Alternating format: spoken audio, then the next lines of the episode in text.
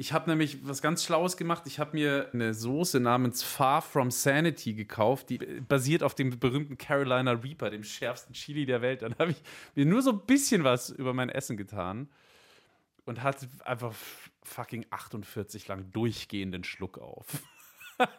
war, irgendwann war, war ich wirklich far from sanity. Also deswegen, aber hin und wieder kommt es noch so ein bisschen leichte Dings. Dann muss ich noch mal neu.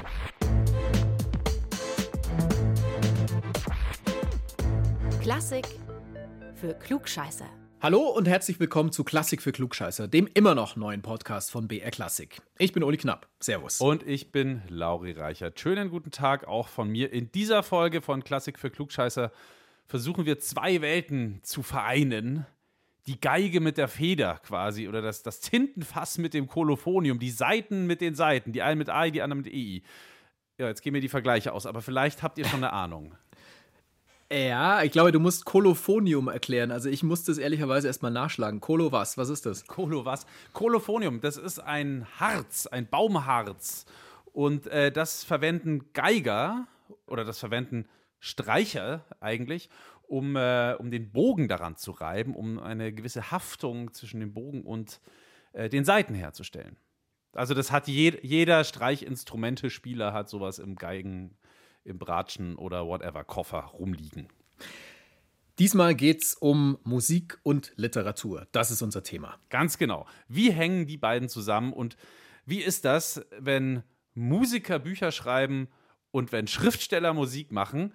Äh, und mit wem fangen wir diese Folge besser an als mit zwei der allergrößten ihres Faches, mit einem Dichterfürsten und mit einem Musikgenie, mit Goethe und Mozart, oder?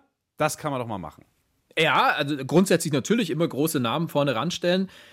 Die ersten beiden großen Namen war der Uli, waren Uli Knapp und Lauri Reichert und danach kommen Goethe. Ja, das, das, das sagst du jetzt, aber eigentlich ja. Ja, sind wir mal so ehrlich, so ist es tatsächlich. Wobei sich mir jetzt der Zusammenhang ehrlicherweise nicht sofort erschließt. Zwischen ähm, Mozart und Goethe? Okay, der eine Komponist, nee, zwischen äh, Mozart und Reichardt. Nee, also zwischen Mozart und Goethe, natürlich, klar.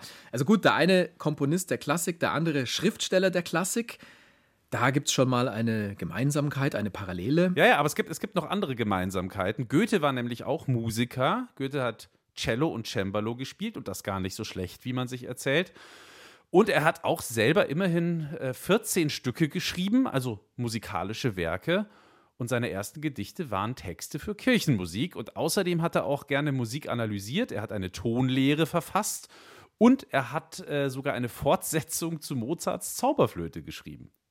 Jetzt hören wir aber erstmal, bevor wir noch über dieses Sequel-Libretto von der Zauberflöte sprechen, hören wir mal kurz ins Original von Mozart rein. Ich habe da gerade so Bock drauf. Und zwar, ach, das ist ein schöner.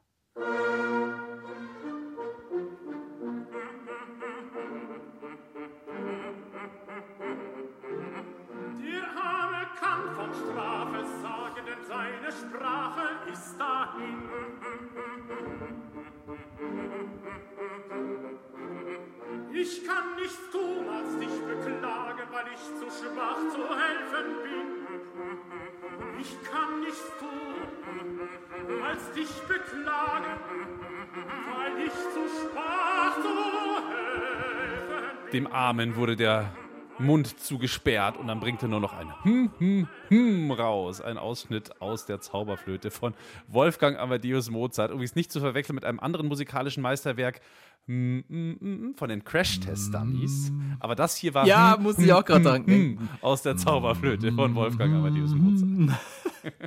und damit müssen die Crash-Test-Dummies eigentlich, und das finde ich einen genialen Schachzug von mir, auf unsere Spotify-Playlist. Ja, hast du damit geschafft. Dann kann ich sagen, man findet die Spotify-Playlists bei überraschenderweise Spotify und zwar unter dem Namen dieser Folge.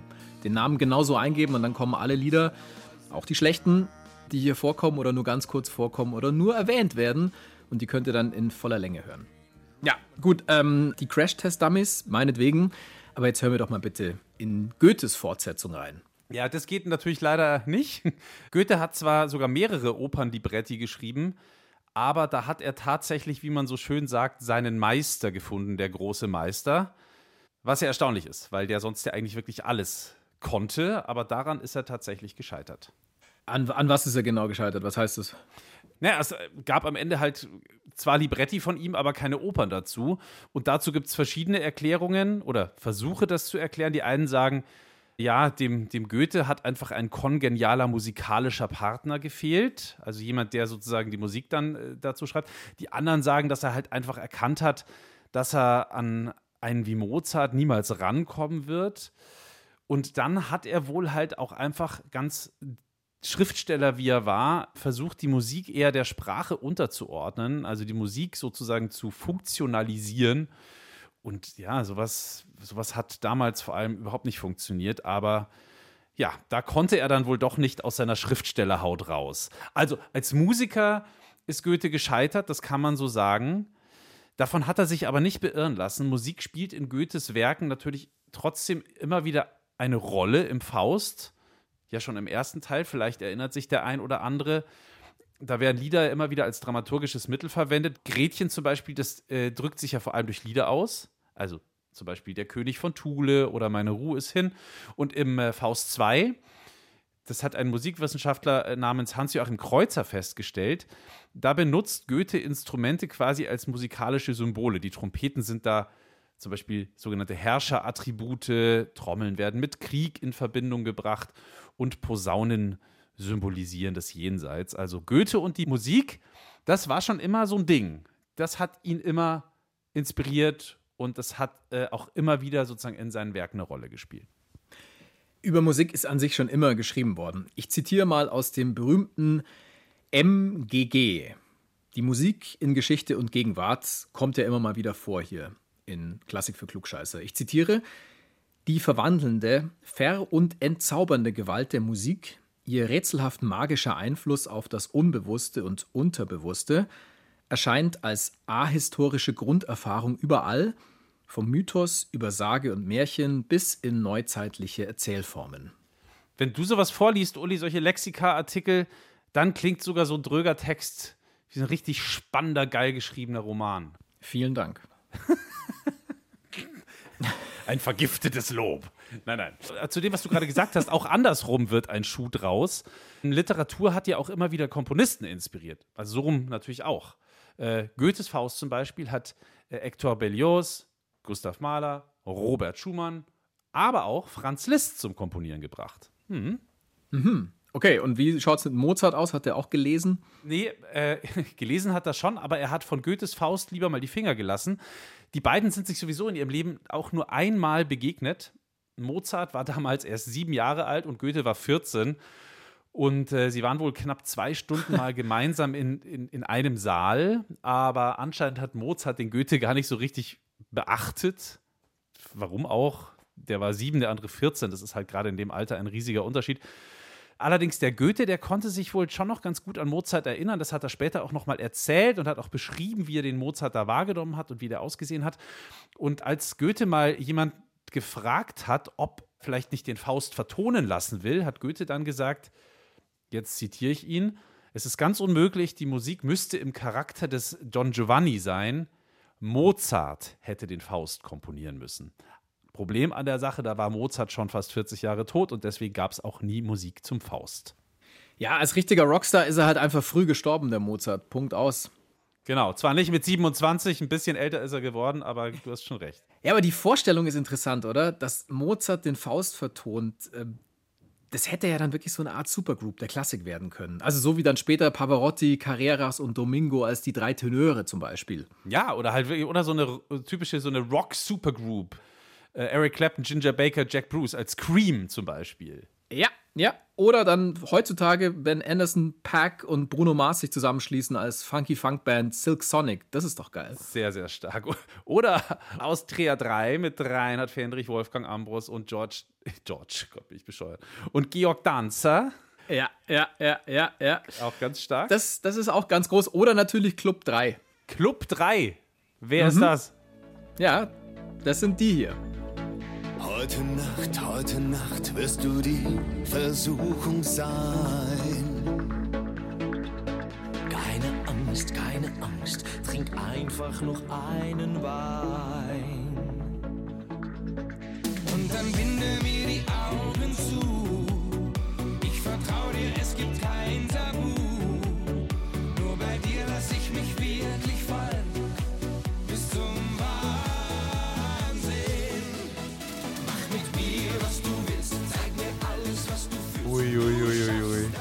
wird ironisch auch noch. Du schaffst das schon.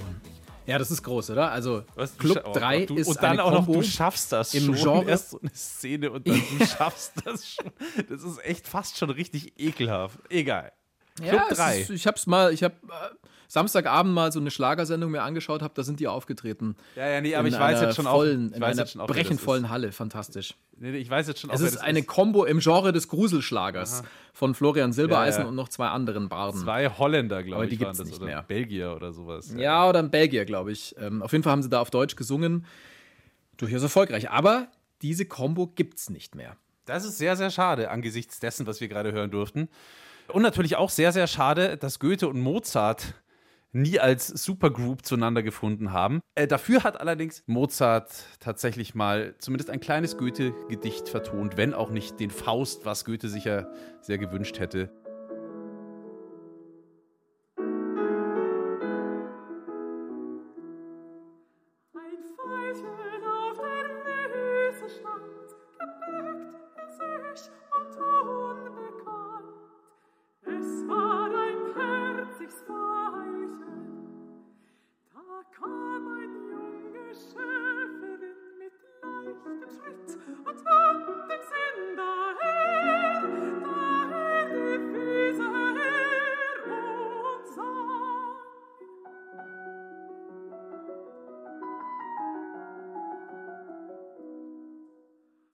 Das Veilchen haben wir gerade gehört, hier bei Klassik für Klugscheißer übrigens gesungen von Marianne Beate Schelland. Aber wie gesagt, dafür haben sich ja andere große Komponisten an Goethes Faust herangetraut. Liszt zum Beispiel, da hören wir mal kurz in seine Faust-Symphonie rein.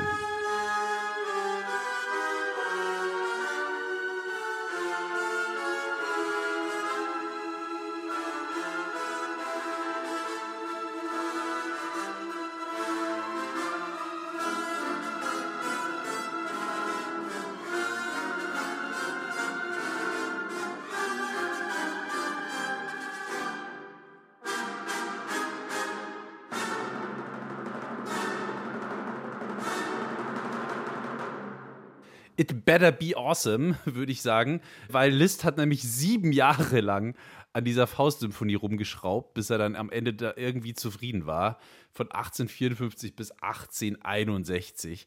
Und auf die Idee ist Liszt gekommen, nachdem er eine Interpretation von Goethes Faust von Hector Berlioz gehört hat, die sogenannten Huit Scènes de Faust, also acht vertonte Szenen aus Goethes Faust. Und natürlich werden auch die jetzt von uns kurz angespielt.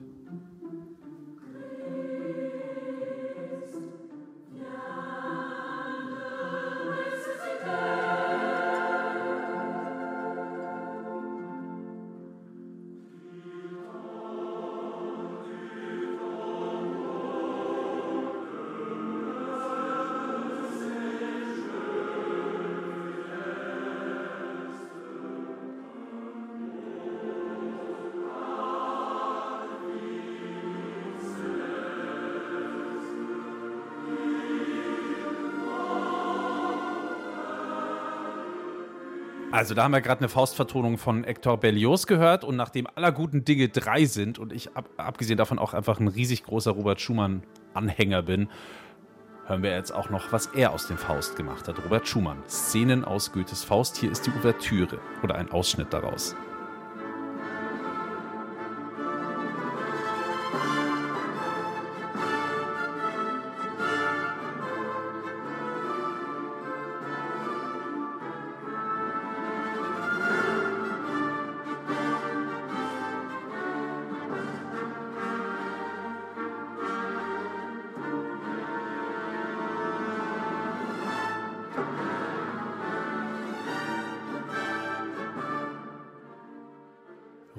Schumann, also der dritte im Bunde nach Berlioz und Liszt, hier mit seinen Szenen aus Goethes Faust, besser gesagt mit der Ouvertüre daraus. Jetzt schmeiße ich mal einen rein. Wir wechseln mal ein bisschen das Thema. Wenn du so willst, dann war Goethes Faust für Liszt, Berlioz und Schumann so eine Art Luxus. Eine Art Luxus inwiefern? Ich meine, der eine hat sich immerhin sieben Jahre, also Liszt hat sieben Jahre sich damit rumgequält. Für mich ist Luxus was anderes. Ja, der hatte halt einfach Schiss, das zu verkacken auf Deutsch, glaube Ja. ich. Wenn du sowas wie Goethe anfasst, dann muss Ja, es halt sitzen. Aber ich erkläre es dir gern. Treuer edler Laurentius. Die Komponisten, also die drei, die wir gerade gehört haben, Liszt, Berlioz und Schumann, die haben den Luxus, dass sie alles schwarz auf weiß vor sich haben. Und lange war es ja so, dass Geschichten mündlich überliefert wurden. Es ändert sich dann erst mit dem Buchdruck. Es ist so, vor dem modernen Buchdruck, da haben Melodien beim Erinnern des Textes geholfen. Und außerdem ist es ja irgendwie unterhaltsamer. Also wurden Geschichten auch oft musikalisch überliefert. Zum Beispiel das Nibelungenlied. Das kursiert lange als mündliche Erzählung, bis ein unbekannter Dichter das Ganze aufschreibt. Das ist sehr lange her, es passiert Anfang des 13. Jahrhunderts am Hof des Passauer Bischofs Wolfger von Erla. Der Dichter, der das zu Papier gebracht hat, der hat tatsächlich es fertiggebracht, dem Ganzen keinen Namen zu geben, kurioserweise. Ich habe das alles mal gelernt, weil ich ja auch Germanistik studiert habe. Aber ich weiß tatsächlich jetzt nicht mehr, warum es dann doch irgendwann Nibelungenlied genannt worden ist, wenn er dem keinen Namen gegeben hat. Ja, das sind ganz einfach die letzten Verse, mit denen das Werk dann halt endet. Also in schlechtem Mittelhochdeutsch vorgetragen würde ich mal sagen, hier hat das Meere ein Ende, das ist der Nibelunge-Lied. Ah ja, okay. Na gut, also dann, dann nennt das ja am Ende dann quasi doch irgendwie. Ergibt Sinn, was du da gerade erzählt hast. Äh, eins verstehe ich trotzdem noch nicht ganz. Warum eigentlich ein Lied oder ein, ein Lied, wie man es im Mittelhochdeutschen ja mit T am Ende geschrieben hat? Weil, also wenn man es runterbricht, ist es halt vor allem eins, nämlich eine sehr, sehr lange Erzählung, jahrhundertelang mündlich und dann eben halt niedergeschrieben ein sehr, sehr dicker Wälzer. Weniger ein Lied. Ja, sehr, sehr viele Strophen, da gebe ich dir recht. Also dieser Begriff Lied, der ist für uns heute verwirrend, weil das Wort bei uns ganz einfach anders verwendet wird. Früher war es so, der Begriff Lied oder Lied mit T, der war viel weiter gefasst, als es heute ist. Und damit meint man damals alles von Lyrik bis zur Musik.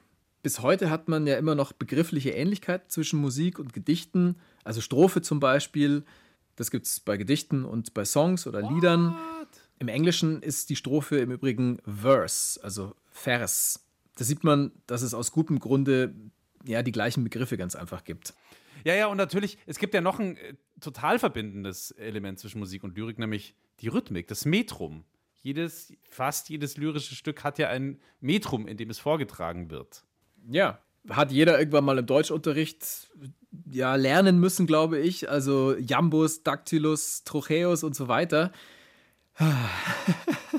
Cumulonimbus, Stratocumulus. Erfind, erfind noch ein paar. Die könnten wir jetzt in die Welt setzen und so tun, als gäbe es die. Ist doch schön. also ich glaube, man merkt schon, Lyrik und Musik, die haben einige Parallelen. Das, das Nibelungenlied hat natürlich auch ein ganz bestimmtes musikalisches Werk beeinflusst. An dieser Stelle, lieber Ulrich, ahne ich, wer kommt. Der kommt nämlich öfter mal bei uns vor. Erst in der letzten Folge. Ja, der ist Stammgast. genau, in der letzten Folge kam er auch vor. Unser guter alter Freund Richie Rich, Richard Wagner. Swagner. Der Ring des Nibelungen. Das Mammutwerk schlechthin. Der Ring. Ja. Wir haben in den zurückliegenden Folgen immer wieder über Wagner gesprochen, viel und lang. Und ähm, wenn ihr Bock habt, mehr von Wagner zu erfahren, mehr von ihm zu hören, dann würde ich euch verschiedene Folgen empfehlen. Zum Beispiel die Folge Beefs in der klassischen Musik, da könnt ihr reinhören. Oder die Folge Klassik ist langweilig nicht. Oder auch die Folge Wagner West Wahnsinn. Ja, oder ehrlicherweise so ziemlich in jede zweite Ausgabe dieses Podcasts. Da kommt Richard Wagner vor. Er ist durchaus prägend. Und wenn ihr das tut, also mal Folgen nachhört oder zum zweiten Mal hört oder überhaupt neu entdeckt, dann lasst uns gerne ein Abo da beim Podcast-Anbieter eurer Wahl, zum Beispiel der ARD Audiothek. Und gerne auch eine Bewertung. Da sind dann fünf Sterne immer toll, die helfen uns wirklich. Und wenn ihr das alles macht, dann sage ich wirklich herzlichen Dank. Der Wagner, der taucht in dieser Folge auf jeden Fall nochmal auf gegen Ende. Natürlich. Insofern würde ich sagen, an der Stelle hier, ja natürlich, lassen wir es mal gut sein und wir sprechen über jemand anderes, Kolossales. Einen Bamberger Professor, der das Nibelungenlied vertont Da hat. hatte dieser Bamberger Professor ein bisschen was zu tun. Das ist nämlich ein sehr langes Ja. Werk, wie wir gerade auch nochmal gelernt haben. Der Professor heißt Eberhard Kummer. Er hatte viel Kummer damit. Der hat 2007, der hatte vielleicht aber auch viel Freude, weil sonst hätte er es, glaube ich, nicht getan, diese 2400 Strophen vom Nibelungenlied zu vertonen und die dann auch noch live vorzutragen. Live vortragen. Wie lang dauert denn das bitte? Das, ist, das muss ja Ewigkeiten dauern. Da sitzt du dir ja den Arsch breit. Ja, Ja, das ist so ein bisschen wie der, der Ring des Nibelungen. Also insgesamt hat es bei ihm 20 Stunden gedauert. 20 Stunden Länge hat diese Vertonung. What?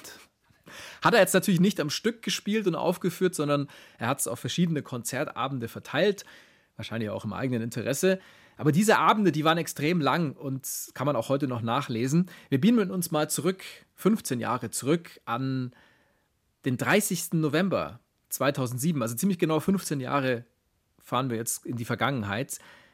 Da ist eins dieser Konzerte und es dauert von 6 Uhr abends bis um Mitternacht. Sechs Stunden Hardcore, echte Gefühle. Und für alle, die damals verhindert waren oder vielleicht was anderes zu tun hatten, Eberhard Kummer hat klugerweise das Ganze aufgenommen.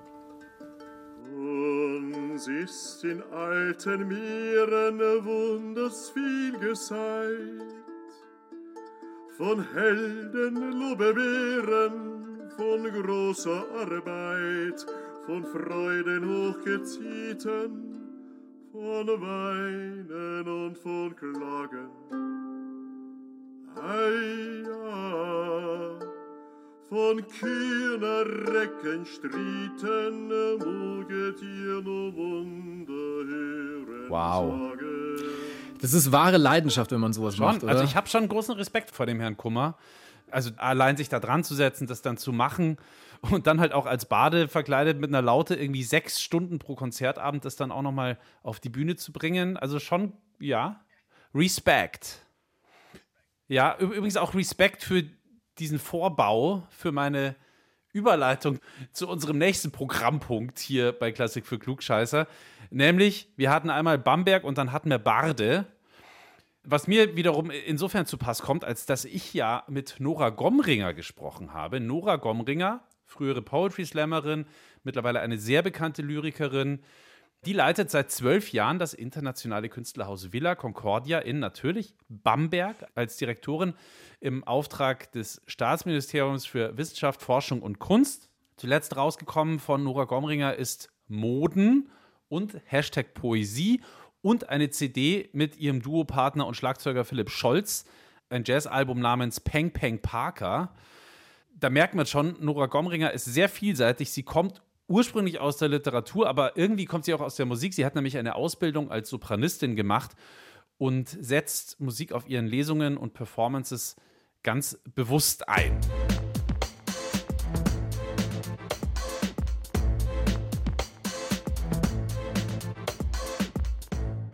Kommst ja aus der Musik. Du bist Sängerin auch und du setzt Musik ein auf deinen Lesungen.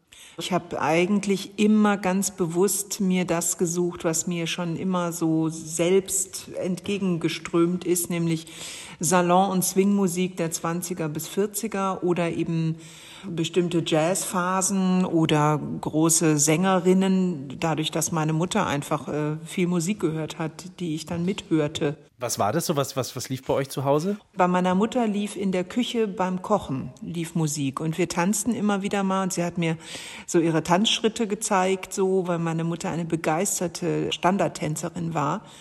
Und äh, im Auto, im Auto wurde auch viel Musik gehört. Und was haben wir gehört? Also viel Django Reinhardt, viel äh, Eartha Kitt, Dinah Washington. Well, good morning, baby. Welcome back to town. Jazz und alles von äh, Funk bis R&B, auch Hildegard Knef, die großen 70er Aufnahmen. Schenk mir die drohenden Farben des Nordens, die tropfende Stille der schneelosen Nacht. Schenk mir die ängstlichen Lichter des Morgens, das Knistern der Dünen, den Sturm, der laut lacht. Schenk mir den klirrenden Atem der Kälte. Das war der Soundtrack so ein bisschen meiner Jugend und Kindheit. Ich habe dann erst langsam so für mich erschlossen, wer mir noch so gefiel, weil ich kann monatelang ohne Musik hören äh, auskommen. Ja, schräg, aber ist so. Hm. Das ist ja interessant, weil du kannst ja Noten lesen. Du hast eine klassische Gesangsausbildung gemacht. Also vor allem Piano. Ne? Ich habe also Klavier gespielt neun Jahre und äh, davon fast nichts behalten, außer äh, sehen können auf so einer Partitur, ob das äh, wie fordernd, wie anspruchsvoll das ist. Und das ist nützlich. Eigentlich habe ich meine gesamte musikalische Prägung und Ausbildung ein bisschen reingenommen ins Lesen können. Also es hat wirklich was mit Literatur für mich. Deshalb finde ich es total sympathisch, wenn Musiker auch von ihrer Literatur sprechen. Lesen, ein, ein bestimmtes Lesevermögen und lesen können. Du wolltest ja als Teenager, glaube ich, Musical-Darstellerin werden.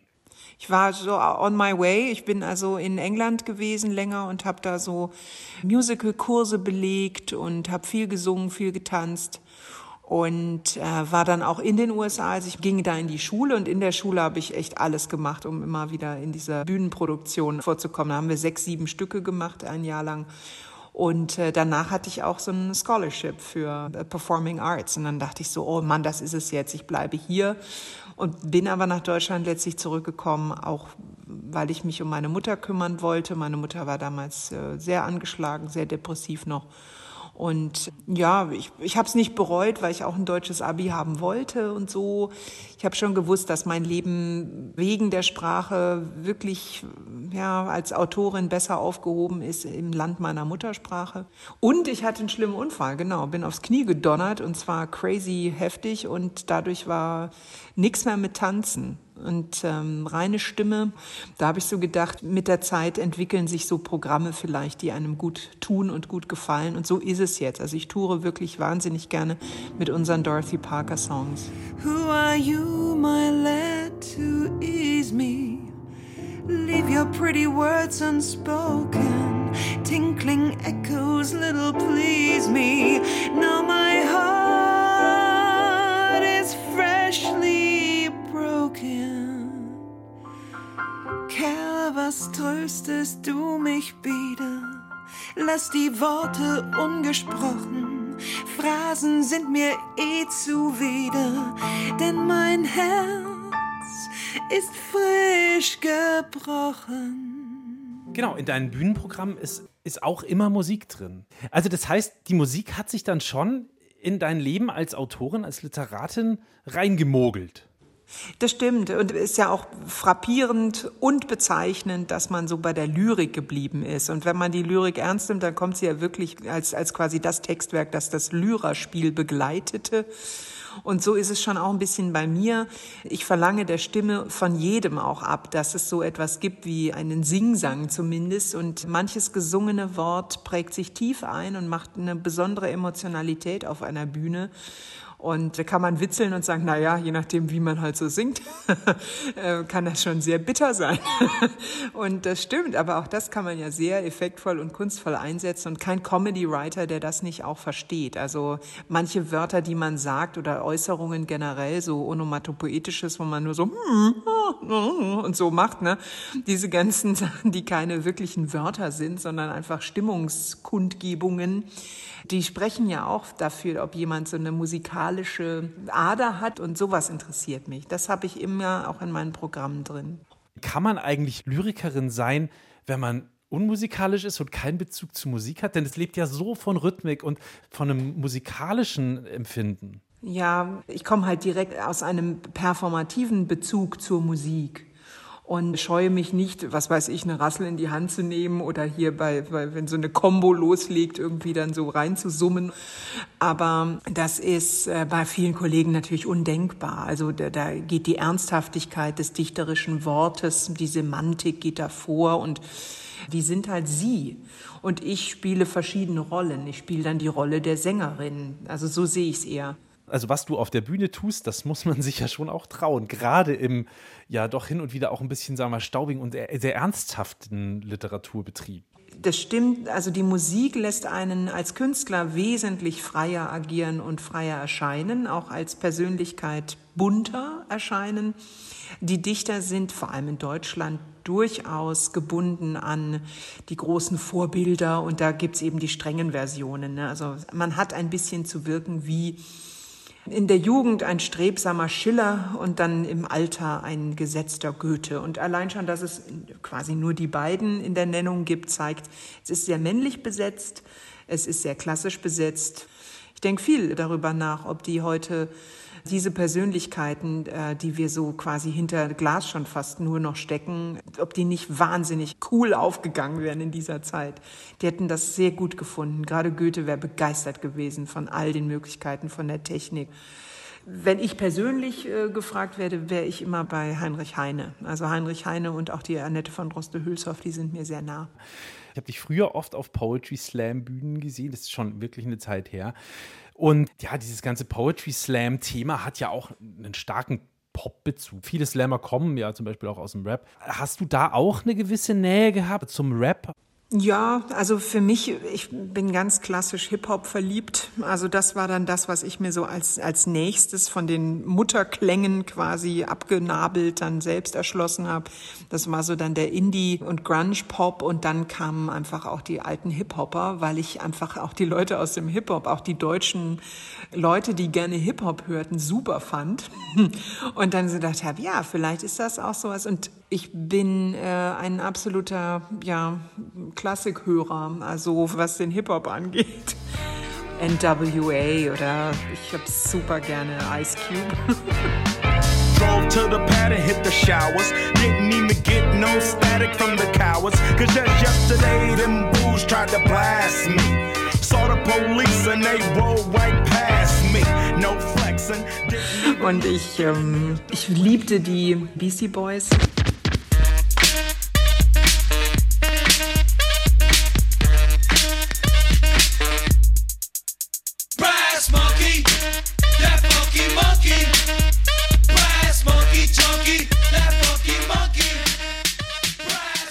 Es ist ein Schmerz meines Lebens, dass ich nie in ein Beastie Boys Konzert kam. Also es war wirklich ein Schmerz zu realisieren, okay, da war ich echt nicht schnell genug. Diesen Schmerz, den teilen wir tatsächlich. Mir geht es nämlich genauso. Ich habe die Beastie Boys leider auch nie live sehen können. Von dir, von dir sind ja viele Gedichte auch von anderen Leuten vertont worden. Wie zufrieden bist du da mit dem Ergebnis oder, oder wie hörst du dir das an? Weil das stelle ich mir sehr spannend vor. Ist es. Also manchmal sitze ich ja dann in einer Oper und die habe ich geschrieben. Also da habe ich die, den Text geschrieben, ne? also das Libretto und höre das dann und bin entweder sehr angetan oder merke auch, also selbst wenn mir die Musik nicht gefällt zum Beispiel, dass ich dann den Effort der Sänger und des Orchesters toll finde und auch die Musik trotzdem schätze, aber sie halt nicht meins ist. Da muss man auch sich selbst überprüfen, nach welchen Kriterien geht man denn da? Ist man in der Eitelkeit gekränkt, weil man denkt, das ist doch ganz klar, wieso kann denn der Text so falsch da eingesetzt werden und so? Das ist ja meistens nicht so. Aber es gibt auch Situationen, wo ich den Text eher ja, missbraucht finde als richtig gut eingesetzt. Ne? Das gibt's schon. Vielen herzlichen Dank. Eine letzte Frage hätte ich tatsächlich schon noch, die ist so ein bisschen gossipmäßig, aber was liegt denn momentan für Musik, ich weiß nicht, auf deinem Plattenteller? Was streamst du viel? Was hörst du aktuell? Jetzt kommt's ein bisschen komisch vielleicht, aber ich habe mir angewöhnt, wenn ich das Grab meiner Mutter besuche, dass ich ihr was vorspiele. Sprich, ich habe mein Handy dabei und dann suche ich was aus, was wir gerne zusammen gehört haben und dann lege ich eben mein Handy auf ihre Grabplatte. Und das klingt total morbid und seltsam, aber ehrlich gibt es mir so eine Freude und so einen Verbindungsmoment, dass auf diesem mich traurig machenden Friedhof dann etwas aufblitzt und klingt, äh, was uns beiden gefällt. Und ich guck mal schnell, was ich so sonst so hab. Ähm, ich habe vor zwei Jahren meinen 40. gefeiert und für diesen Geburtstag habe ich eine sehr lange Playlist äh, aufgemacht und ähm, ich liebe die Barry Sisters. Die singen alles auf Jiddisch. Und das sind großartige Songs, also mit großem Orchester aufgenommen in den 70ern und 60ern.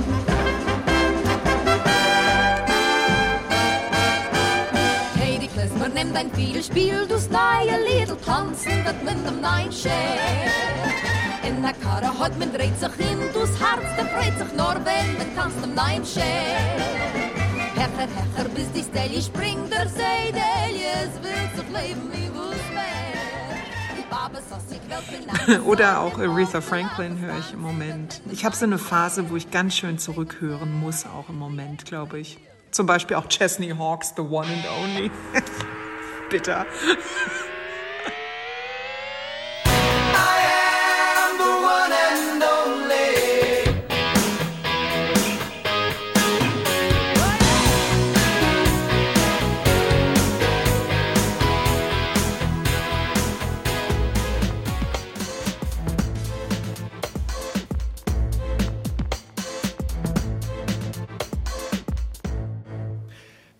Sehr interessant, wie Nora Gomringer über Lyrik und Musik denkt. Ich schlage vor, wir hüpfen jetzt nochmal zurück ins 19. Jahrhundert. Ganz einfach, weil sich da die Hochzeit der Gedichtvertonungen abspielt. Es hat ziemlich sicher mit der Suche nach nationaler Identität zu tun. Also Volkslieder, die werden gesammelt und da muss man jetzt aufpassen, was ein Volkslied ist. Also Volkslied heißt in dem Fall nicht das, was das Volk tatsächlich gesungen hat. Das war eher zotig. Wir würden heute sagen prollig, also ein paar anzügliche Witzchen drin und so weiter. Club 3. Club 3, ja, zum Beispiel. du schaffst das schon. nee, also Volkslieder, die werden gesammelt oder zum Teil auch erfunden und als intellektuelles Gegenstück zu Gedichten vertont und zu Kunstliedern gemacht. Ganz vorne dabei Franz Schuberts und Robert Schumanns Liederzyklen zu Eichendorff und zu Heine zum Beispiel und auch zu vielen anderen noch. Da wären Schuberts Die schöne Müllerin und Winterreise mit Texten von Wilhelm Müller zu nennen. Schumanns Eichendorff-Vertonungen im Liederkreis oder seine Dichterliebe zu Texten von Heinrich Heine. Wir hören jetzt mal im wunderschönen Monat Mai aus der Dichterliebe von Robert Schumann. Es singt Fritz wunderlich. wunderschönen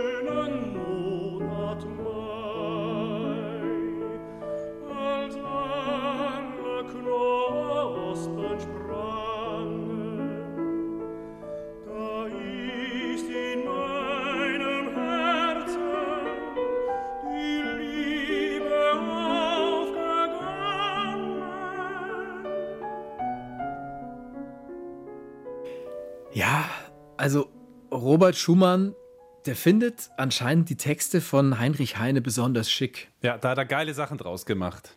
Ja, leider geile Sachen draus gemacht. Ja, ungefähr so hat das damals auch getextet, glaube ich.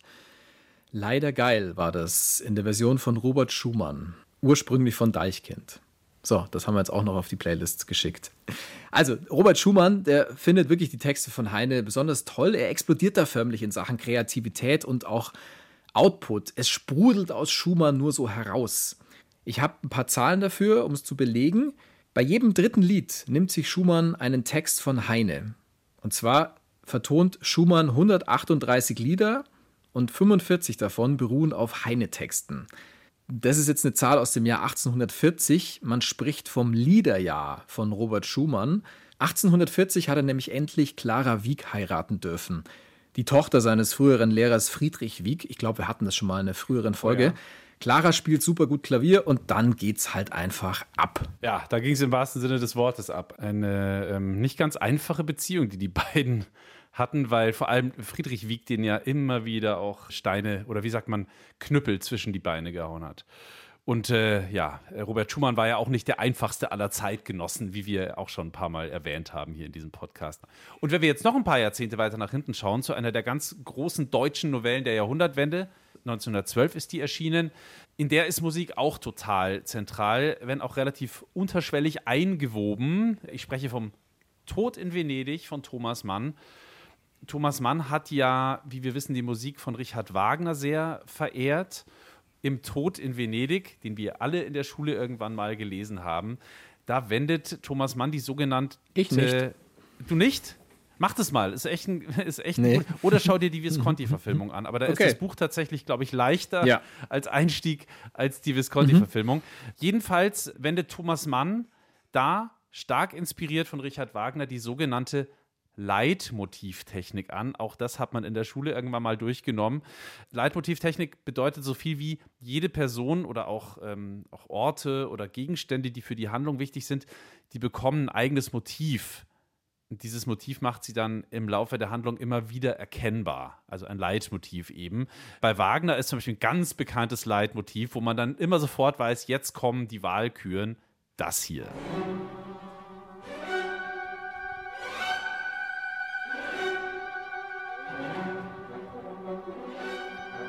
Also hier zum Beispiel, da, da reiten die Wahlküren auf den Pferden im dritten Aufzug, wenn alle Wahlküren zusammenkommen.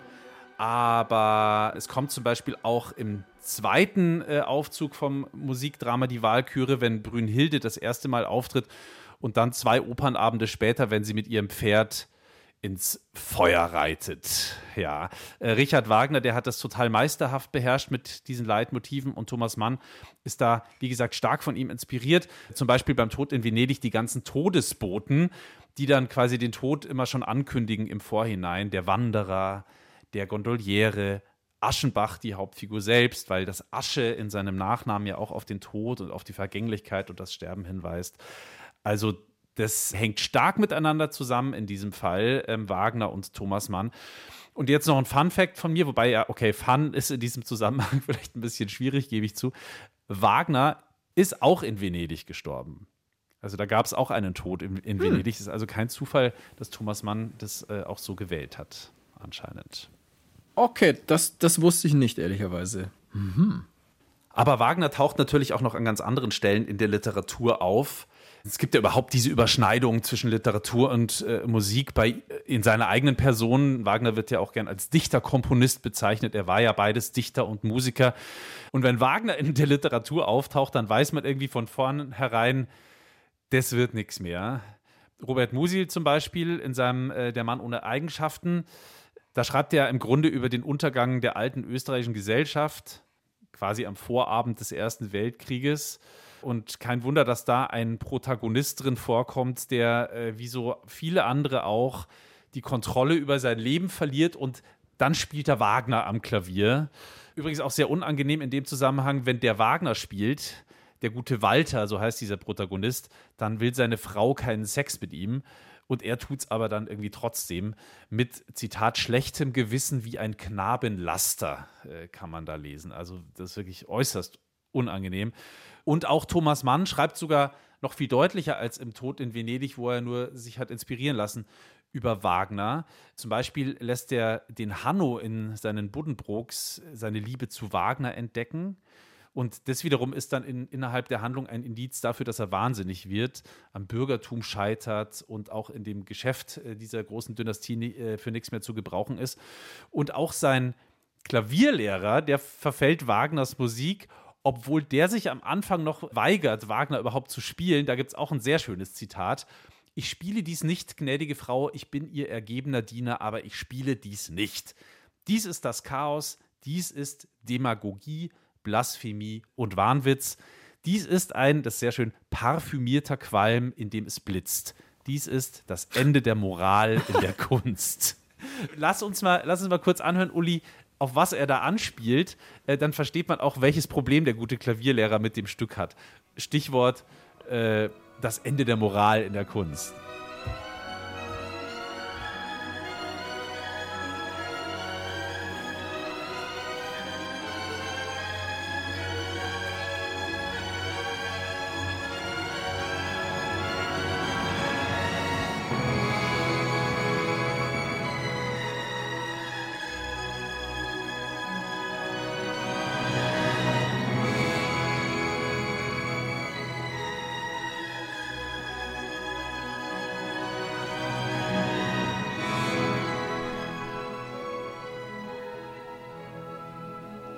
Ein kleiner Auszug aus Isoldes Liebestod war das, aus Tristan und Isolde. Und ja, oder ich glaube, man, man kann es kapieren.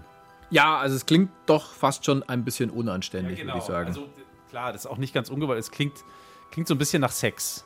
Also eben das Ende der Moral in der Kunst. Deswegen hat der Klavierlehrer da natürlich irgendwie so erstmal ein bisschen Probleme damit. Aber wie gesagt, am Ende findet auch er die Musik Wagners ganz, ganz toll. So, jetzt kommen wir aber langsam zur Gegenwart. Noch nicht ganz, wir steigen in den ungefähr 1920er Jahren ein, also die Zeit direkt nach dem Ersten Weltkrieg. So direkt nach dem Ersten Weltkrieg, da verortet man die neue Sachlichkeit, ja, die die Welt der 1920er Jahre dann so beschreibt, wie sie wirklich ist. Also in Hermann Hesses Steppenwolf, da gibt es zum Beispiel ein wunderschönes kulturpessimistisches Kapitel, in dem der Steppenwolf den Untergang der alten Kultur beschreibt, weil, Zitat, aus einem Tanzlokal wie der Dampf von rohem Fleisch eine heftige Jatzmusik schallt. Der gute alte Jatz. Ja, ja. Hat man damals noch so gesagt in Deutschland. Ja, ja. ja. Man sagt es damals so und deswegen muss man es jetzt auch, wenn man es vorliest, so sprechen. Jatz. Es gibt schon noch so ein paar Jazz-Puristen, die sagen heute noch Jatz. Okay. Das wusste ich nicht. Ja, gut. Sollen sie machen. Selber schuld. Schauen wir noch mal auf die Kombination Musik und Literatur. Und da gibt es eine Gattung in den vergangenen Jahren, wo es ja quasi schon im Namen drinsteckt, nämlich die Popliteratur. Die Popliteratur gab es schon vor den 1990er Jahren, also zum Beispiel Jörg Fauser. Aber in den 90er Jahren, da hat es dann nochmal richtig angezogen, also auch was Verkaufszahlen angeht. Man muss wissen, in den 90er Jahren, da regiert in der Kultur die Postmoderne, also eine Kunstströmung, ja, die ganz einfach viel zitiert. Also sie greift auf das zurück, was es schon gibt. Und sie hat auch so eine gewisse Beliebigkeit der Werte, Methoden und Lebensstile. Und da geht es jetzt zum Beispiel um den Roman Soloalbum von Benjamin von Stuckrad-Barre. Der ist, glaube ich, ein gutes Beispiel für Popliteratur. Oder auch Christian Krachts Faserland, das ist so eins meiner absoluten Lieblingsbücher. Aber schauen wir auf das Soloalbum von Stuckrad-Barre. Das ist an sich die Geschichte jetzt auch nichts so Besonderes. Da geht es viel um Liebeskummer und solche Sachen. Aber es ist halt letztlich eine Literatur von Zeitgeistphänomenen. Also zum Beispiel in den 90er Jahren ISDN-Telefone. Auf denen wird dann die Nummer angezeigt von demjenigen Menschen, der gerade angerufen hat. Oh, wow, krass, oder? War ein großes Ding. War ein großes Ding damals. Plötzlich Ja, gewusst, stimmt. wer angerufen hat. Oder wer anruft, schon vorher. Ja, stimmt schon. Wenn man sich an die Wählscheibe zurückerinnert, die habe ich in den 80er Jahren auch noch miterlebt, dann ist es schon ein großes Ding. Ja, oder natürlich fallen immer wieder Markennamen. Also das ist bei Christian Krachts Faserland auch der Fall. Da geht es halt dann um eine Barberjacke zum Beispiel. Und bei Stuckrad-Barre kommen Markennamen auch immer wieder vor. Und es geht um Alltagsbanalitäten, es geht aber auch um politische Diskurse. Benjamin von Stuckrad-Barre hat diesen Roman gegliedert und zwar ganz einfach mit Titeln von der Band Oasis. Es sind 28 Kapitel. Er hat einfach 28 Titel von Oasis-Songs genommen. Das erste Kapitel heißt Roll With It und das letzte Rock'n'Roll Star. Passt zur Postmoderne irgendwie ganz gut.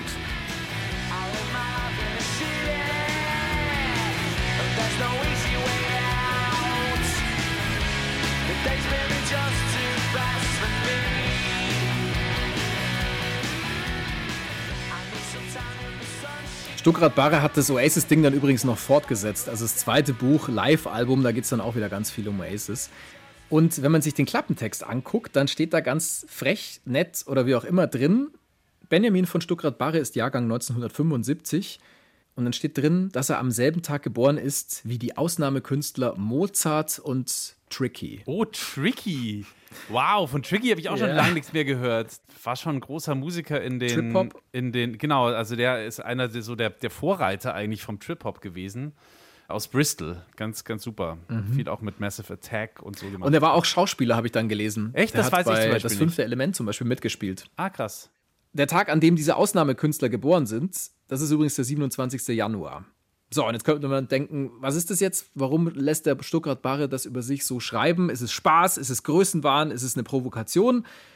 Also ich glaube, beim Stuckimann, da ist es alles zusammen. Das kann ich mir auch gut vorstellen. Zumal Benjamin von Stuckrad-Barre ja wirklich auch Songtexte geschrieben hat. Der hat ja, ich weiß gar nicht, was letztes oder was vorletztes Jahr zusammen mit T.S. Ullmann, dem Sänger von Tomte, der mittlerweile ja auch hauptsächlich solo unterwegs ist, ein gemeinsames Lied rausgebracht. Also T.S. hat die Musik geschrieben, er den Text. Club 27, da geht es um, ja, um Musikerinnen und Musiker, die im Alter von 27 Jahren gestorben sind. Und er schreibt auch Songtexte oder hat auch Songtexte für, für Udo Lindenberg geschrieben und so. Also hier ist auch nochmal eine Musikliteraturverknüpfung.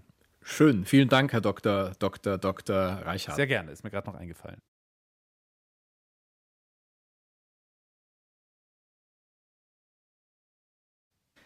Zum Schluss sprechen wir jetzt mit jemandem, der wirklich beides ist, nämlich Autor und Musiker. Heinz Rudolf Kunze. Wir haben uns auf Teufel komm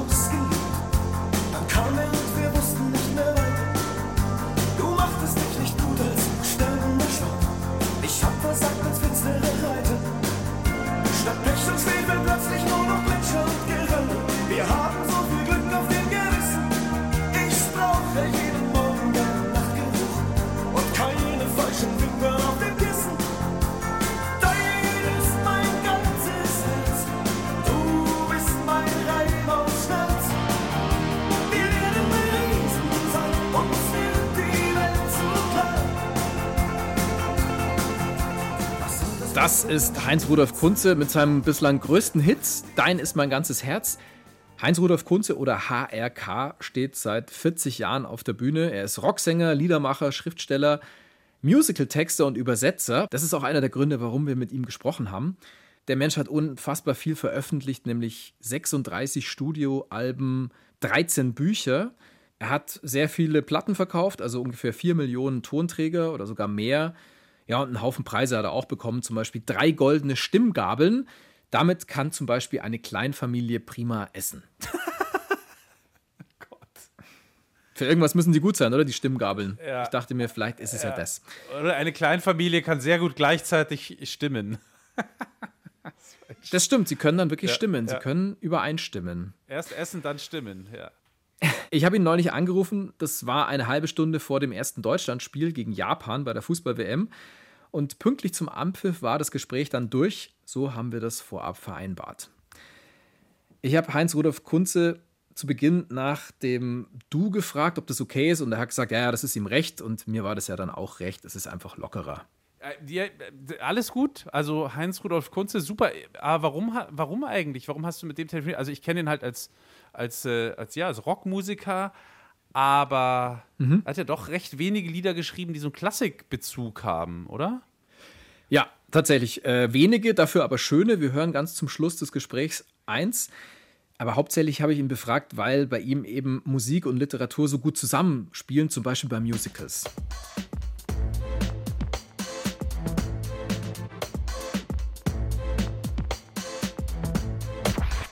Wir haben eine Gemeinsamkeit und zwar, wir hatten beide mal den Plan, nicht Lehrer zu werden. Und wir Ähm, haben fast das aha, Gleiche, und was? Gleiche studiert. Also ich habe Ja. auch neuere deutsche Literatur studiert, also heißt dann ja fürs Lehrfach Deutsch, zumindest bei mir. Mein zweites Fach war dann noch Englisch oder Anglistik, wenn man es cooler sagen will, oder sophisticateder.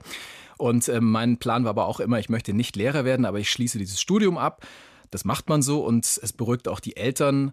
Ja, das Staatsexamen. ist, ja, das ist es ja bei Ihnen auch, da, Entschuldigung, dann ist es ja bei dir auch gut gegangen, genau wie bei es, mir. Es ist bei mir auch gut gegangen. Also mein Plan B war eben Journalist oder Schauspieler, irgendwas mit Sch und es ist dann tatsächlich auch der Journalist geworden. Aber man hat ja auch mal noch andere Träume. Oder das führt uns ja auch ganz gerade hin zum Thema, nämlich Literatur und Musik oder in dem Fall auch klassische Musik. Wie spielen die denn deiner Meinung nach zusammen? Literatur und Musik war für mich immer ein untrennbarer Wunsch. Seitdem spätestens mir meine Oma zu einem Geburtstag, da war ich noch in kurzen Hosen, zwölf oder so, Sgt. Pepper von den Beatles geschenkt hat, wollte ich immer beides machen. Ich wollte Worte produzieren und Töne produzieren.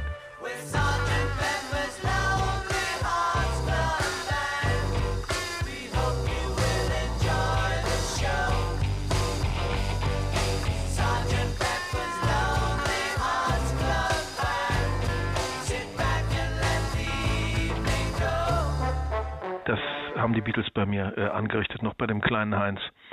Und ich finde, dass Literatur und Musik ganz großartig äh, sich ergänzen. Am wenigsten gelungen finde ich es in der Oper. Mit der Oper kann ich überhaupt nichts anfangen. Das Kunstlied ist mir da schon näher.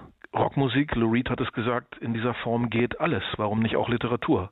Es müssen ja nicht nur blöde Texte sein. Es können auch mal hellwache und hellsichtige und poetische und hochkomplexe sein, wie es uns Leonard Cohen und Bob Dylan und andere oft vorgemacht haben. Dein größter Hit, der nimmt sich aber eine Zeile aus einer Operette, aus keiner Oper, die 1923 uraufgeführt wurde. Das ist wahr. Nicht nur eine Zeile. Äh, wo du nicht bist, kann ich nicht sein, ist auch daher. Dein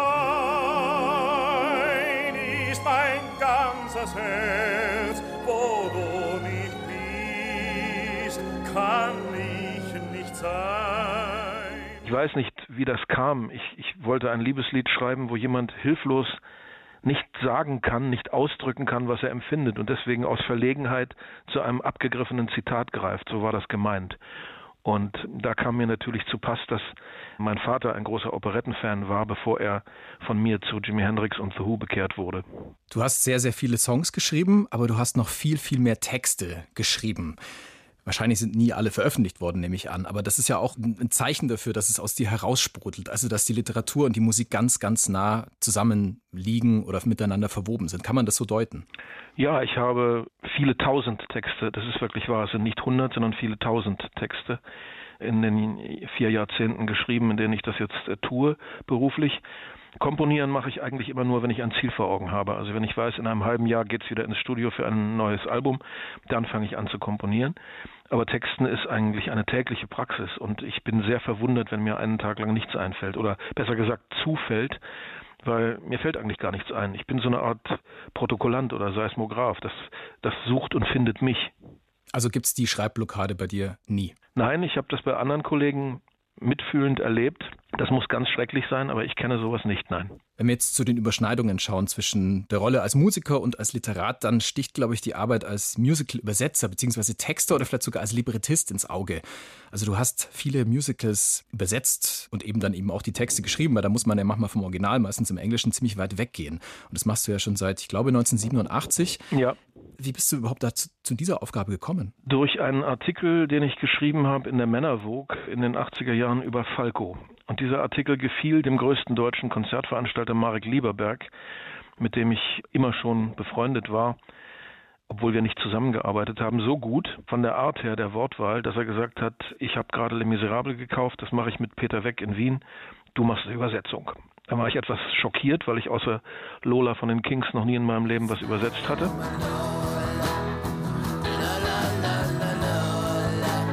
Aber er sagte, du kannst das, ich gebe dir drei Monate Probezeit, dann gibst du ab, was du hast, dann sehen wir weiter. Das habe ich gemacht, das gefiel ihm gut und so bin ich an mein erstes Musical Le Miserable geraten, was dann auch gleich in Österreich eine goldene bekam und zu einem Folgeauftrag führte Miss Saigon in Deutschland, was dann in Deutschland eine goldene bekam. Und dann wurde ich weitergereicht an Weber für Joseph und so gab sich das eine aus dem anderen. Und letzten Endes habe ich dann drei Shakespeare-Musicals in Hannover selber geschrieben. Das heißt, die Originalkomödien von Shakespeare ins Deutsche übersetzt und äh, musikalisch bearbeitet mit Heiner Lürich, meinem langjährigen Partner. So wurde das quasi ein Zweitberuf. Und das war schon ganz lustig, dass Michael und Heinz-Rudolf Kunze, die nicht miteinander verwandt sind, die deutsche Musical-Texterei oder Übersetzerei äh, dominieren zumindest in den 80er, 90er Jahren. Jetzt stelle ich es mir sehr, sehr schwierig vor. Also ich habe auch Shakespeare im Original gelesen und dann aber auch die deutsche Besetzung und da gibt es ja verschiedene Versionen. Es ist eine große Kunst, dass das rhythmisch bleibt und die Worte müssen dann letztlich ja auch beim Musical gesungen werden und gleichzeitig muss der Sinn erhalten bleiben. Ich stelle mir das als einen schwierigen Spagat vor. Hat ihr da deine Erfahrung Ja, das ist machbar, wenn man sich erlaubt, einige Dinge eben frei nachzuempfinden. Eine eins zu eins Übersetzung von lyrischer Sprache aus einer Sprache in die andere ist vollkommen unmöglich. Man muss immer Abstriche machen. Wenn man ganz nah dran sein will, ich habe zum Beispiel 100 Lieder von Springsteen für den Reklamverlag übersetzt vor zwei Jahren, da hatte ich die Freigabe dankenswerterweise, dass ich mich rein auf die Bedeutung konzentrieren konnte. Das heißt, aus Springsteens gereimten Songzeilen wurden bei mir quasi Prosazeilen, also wie moderne Gedichte oft aussehen, wo also nicht Rücksicht genommen wird auf Metrum, auf Reim, sondern nur auf Bedeutung. Ich sollte möglichst nahe dranbleiben, damit der Leser mal richtig kapiert, was Springsteen sagen wollte. Wenn man gezwungen wird vom Originalautor wieder zu reimen, wie der arme Karl Weißner vom berühmten 2001 Verlag gezwungen wurde, Bob Dylan wieder in Reime zu bringen, dann kannst du dich nur annähern. Du kannst es nicht eins zu eins treffen. Dann wird eben aus Tangled Up in Blue von Bob Dylan Trübsal immer zu. Das ist zwar nahe dran, aber natürlich nicht das Original eins zu eins. Ja, das glaube ich. Also man muss sich was trauen. Und wenn man die Freiheit bekommt von seinem Auftraggeber, dann ist es ja ein Geschenk wahrscheinlich, oder? Die muss man sich natürlich erstmal erkämpfen, ah. weil die Engländer ja in ihrer typischen Spracharroganz immer noch als ehemalige Weltmacht überhaupt nicht begreifen, warum andere Sprachen nicht genauso funktionieren wie ihre. Da hatte ich also beim ersten und zweiten Mal noch strenge Supervisors, die mir Silbe für Silbe auf die Finger guckten, vor denen ich also wirklich jede Abweichung durchkämpfen und beweisen und rechtfertigen musste. Als das dann gut lief, als sie dann gesehen haben, die Leute lachen und weinen an den richtigen Stellen, der Kunze muss wohl irgendwas richtig gemacht haben, da hatte ich dann die Freiheit. Aber ich musste es mir erst hart erkämpfen. Schau mal auf die Popliteratur. Da gibt es ja auch viele Autoren, die dich geprägt haben. Mir haben Leute wie Wolf Wondracek, Rolf-Dieter Brinkmann, Peter Handke mit seinen frühen, sperrigen Pop-Art-Gedichten eben sehr imponiert. Allerdings war das nur sehr bedingt singbar, was die gemacht haben. Die hatten kein Gefühl für Songs. Die hatten zwar die richtige Einstellung zu der Sache, aber den Groove hatten sie nicht. Und das ähm, habe ich dann dazu getan. Und mich haben aber nicht nur sogenannte Popdichter inspiriert, also Jack Kerouac on the Road Again, zum Beispiel dieser Pop-Klassiker, den fand ich gähnend langweilig. Bukowski fand ich sehr geil, das hat mir Spaß gemacht sondern eben auch andere Arten von Literatur. Ich lese sehr viel und ja, hätte ich das meinen ersten Lebenstraum wahrgemacht, Professor für neue deutsche Literatur, dann hätte ich eben zwei Schwerpunktgebiete gehabt, nämlich Nachkriegsliteratur und äh, die Romantik. Das heißt, äh, ich, ich, lese schon auch sehr weit gefächert und ich weiß gar nicht immer genau, wo das herkommt, was mich anregt. Das geht mir ähnlich. Mich haben auch die Popliteraten am Ende vom Studium, aber auch schon vorher interessiert. Und dann auch die, die halt auch in den 90ern und Nullerjahren kamen. Also zum Beispiel Kracht oder Stuckrad Barre oder auch Wolf Haas, der macht ein bisschen was anderes. Und da taucht ja auch in den Romanen immer wieder Musik auf. Da, da, da spielen Songs einfach eine große Rolle. Inwiefern ja, Stuckrad Barre kenne ich persönlich. Das ist ein, ein hoher Priester des Kunstitums. Benjamin kann meine gesamte Bestandsaufnahme, dieses 8-Minuten-Lied, äh, Lied, diese sechs riesig langen Strophen, kann er komplett auswendig. Sind Sie denn wirklich schon so abgrundtief gesunken, dass Sie es nötig haben? Also er kommt ja auch vor in, in Panikherz. Also da kommt ja nicht nur Udo Lindenberg vor, sondern da kommst ja auch du vor in einer gewissen Weise. Ach so, ich habe es nicht gelesen. Okay. ja, also Udo spielt eine große Rolle natürlich, aber es kommen auch andere vor und da bist auch du dabei. Also ich habe es tatsächlich zweimal gelesen. Wie ist es bei dir? Also wenn du jetzt einen Text schreibst, der nicht für einen Song gedacht ist, ja. versuchst du da auch Songs einzubauen? Also dass du mal eine Zeile nimmst oder? Das kann sein, wenn mir, wenn mir das gerade weiterhilft als, äh, als Ironie, als Zitat, als Anspielung. Aber das entscheidet sich ja beim Schreiben recht früh. Also ich weiß so nach zwei, drei Zeilen, entweder mache ich eine rhythmische Sprache und, und neige zum Reim, dann wird es halt liedhaft und kommt in, in die Liederaktenordner oder ich merke, ich lasse die Prosa einfach frei fließen und achte nicht so auf Rhythmen. Dann wird es halt ein Sprechtext und kommt auch auf die Bühne im besten Fall, zwischen die Lieder. Auf jeden Fall aber dann äh, hoffentlich in mein jeweils nächstes Buch. So habe ich eben diese beiden grundsätzlichen Arten von Texten. Song, Texte und Sprechtexte nenne ich sie. Und die sind elektronisch gespeichert äh, und eben auch in Aktenordnern in riesigen, denn ich möchte auch gern drin blättern können. Elektronik ist mir oft zu virtuell, aber es gehört zu unserer modernen Zeit und natürlich tippe ich es erstmal in einen Laptop, obwohl ich nicht im Internet bin. Das ist nur meine Frau. Mein, mein Laptop ist eigentlich nur ein elektrischer Speicher. Ah, okay, interessant. Ich möchte nochmal auf die Klassik kommen. Also, ich habe es ja vorhin schon gesagt, die Operette Das Land des Lächelns, daraus stammt eben die oder stammen diese beiden Zeilen, die du verwendet hast. Ja. Dein ist dein ganzes Herz. Welche klassische Musik oder vielleicht auch welche Komponistinnen und Komponisten haben dich denn noch inspiriert? Was hat mich besonders beeinflusst? Die erste klassische Platte, die ich meinem Vater stibitzt habe, war das zweite Klavierkonzert von Brahms, das ich dann auch sehr gerne zwischen all meinen Rockplatten immer wieder gehört habe.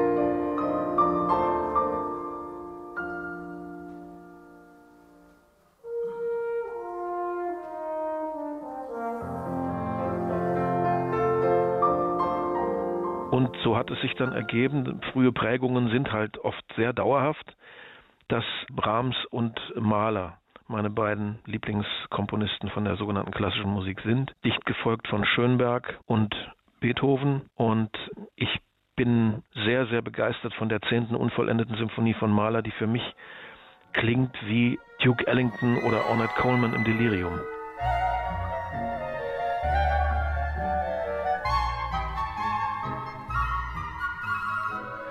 Das hat so äh, abgefahrene Harmonik und so hochmoderne Klänge, die trotzdem, wie ich finde, für meine Ohren jedenfalls nicht schwierig sind, also nicht unangenehm. Das ist ja oft das Schicksal der modernen Musik, dass sie abgelehnt wird von vielen Leuten als schwer erträglich. Das finde ich nicht, auch bei Schönberg nicht, zumindest nicht bei Verklärte Nacht und Pierrot Linaire, um zwei Beispiele zu nennen. Aber ich höre auch gerne Zwölftonmusik, weil ich es einfach interessant klingend finde. Naja, das sind so die, die, die Hausgötter, die ich habe. Ich komme leider viel zu wenig zum Klassik hören weil ich nicht nur beruflich, sondern eben auch leidenschaftlich so viel Rock und vor allen Dingen Jazz höre, wenn ich privat bin. Aber du hast ja auch mal mit einem Orchester zusammen einen Auftritt gehabt. Ja, nicht nur einmal. Ja. Also insofern ist es ja schon, spielt es immer wieder eine Rolle, die klassische Musik oder die klassische Umsetzung, nennen wir es vielleicht. Ja, wenn diese Leute Lust dazu haben und mich fragen und auch dann Arrangements schreiben von meinen Liedern, fühle ich mich natürlich auch geehrt, mache das gern. Das Problem bei klassischen Orchestern ist oft, nicht immer, aber oft, der Rhythmus. Sie haben ein unterentwickeltes Rhythmusgefühl, viele klassische Musiker und auch Dirigenten. Und da gibt es nur wenige, die über diesen Schatten springen können und eben auch auf das Rhythmische, was in der Rockmusik nun mal doch von zentraler Bedeutung ist, auch eingehen können und mithalten können. Oft schleppen die Orchester in anderen Worten. Ah, okay, sie sind zu langsam. Ja. okay, war das mit dem Philharmonischen Orchester Kiel vor ein paar Jahren besser? Das ging ganz gut. Wir haben geprobt und der äh, Dirigent hatte öfter schon mit Rockbandbesetzungen gearbeitet und ihm war klar, dass das Schlagzeug das Entscheidende in diesem Zusammenspiel ist und nicht er. Okay, das ist eine gute Erkenntnis. Gibt es da ein Stück, das dir hängen geblieben ist, also wo du sagst, diese Umsetzung mit dem Orchester zusammen, das war wirklich eine tolle Version? Naja, die klassische Umsetzung, die äh, dasteht wie eine Eins, ist natürlich auf meinem Album Gute Unterhaltung die Studioaufnahme mit dem Orchester der Bühnen Wien. Ich habe es versucht. Ich habe versucht, nicht mehr von mir zu halten als versprochen. Ich Ich hab dir jeden Eid geschworen und irgendwann gebrochen. Du ruhst auf mir wie Sonnenlicht. Du weißt, wozu ich tauge. Ich hab versucht, dir Glück zu bringen. Ähm, eine meiner besten Balladen, denke ich, vielleicht die beste. Das Stück ist ja gewissermaßen gleich so entstanden. Ich bin mit dem Klaviertake und der Stimme, das hatten wir schon aufgenommen, nach Wien geflogen und dort hat er dieses Orchester dann dazu gespielt. Das war auch die einzige Chance, das zu machen, denn ich wäre damals noch viel zu nervös und viel zu ängstlich und schüchtern gewesen, um mir zuzutrauen, live mit einem Orchester mein Lied am Klavier einzuspielen. Das war Gott sei Dank schon fertig. Zum Schluss hin, ich wollte noch was anderes fragen. Und zwar, es gibt mittlerweile sehr viel deutschsprachige Musik, die auch im Radio läuft. Und ich weiß, du stimmst damit wenig überein, was da läuft, weil vieles einfach weichgespült ist oder von x verschiedenen Komponistinnen, Komponisten äh, gemacht wird. Was würdest du denn jungen Künstlerinnen und raten, wenn sie anfangen, Songs zu schreiben, wenn sie ins Radio wollen, wenn sie auftreten wollen und sie sagen, ich will das auf Deutsch machen, so wie du das auch getan hast? Was würdest du ihnen raten, sollten sie tun? Lass es bleiben.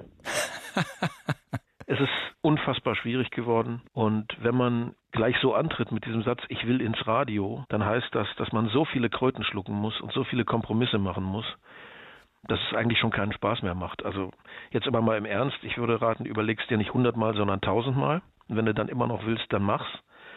Aber dann achte darauf, dass du einen Beitrag zustande bringst, der unverwechselbar deiner ist.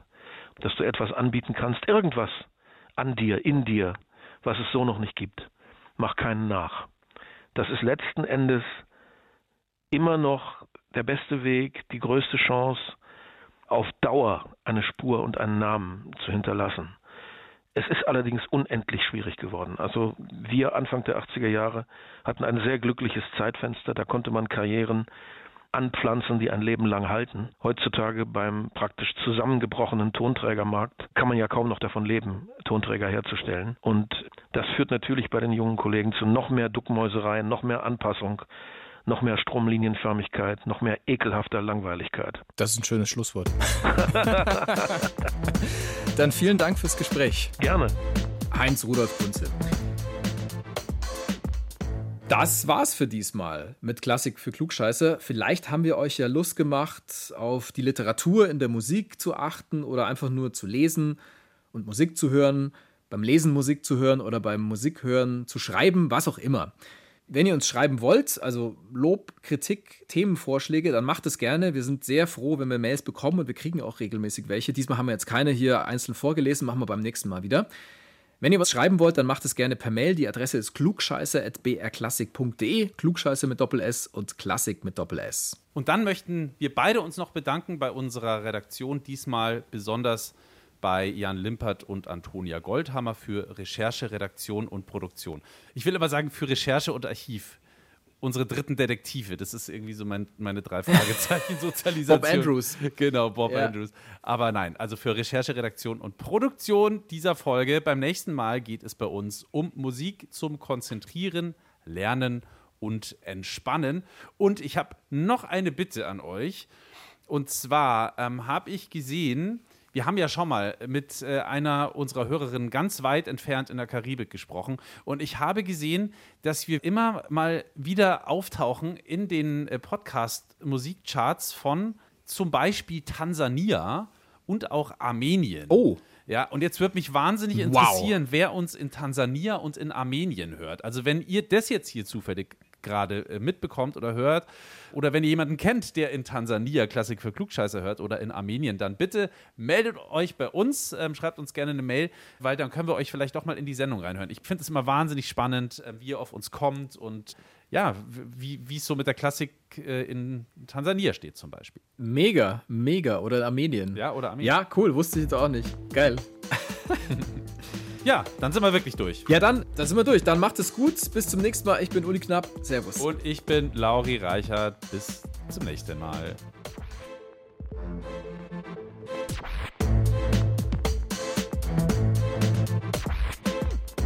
Klassik für Klugscheißer.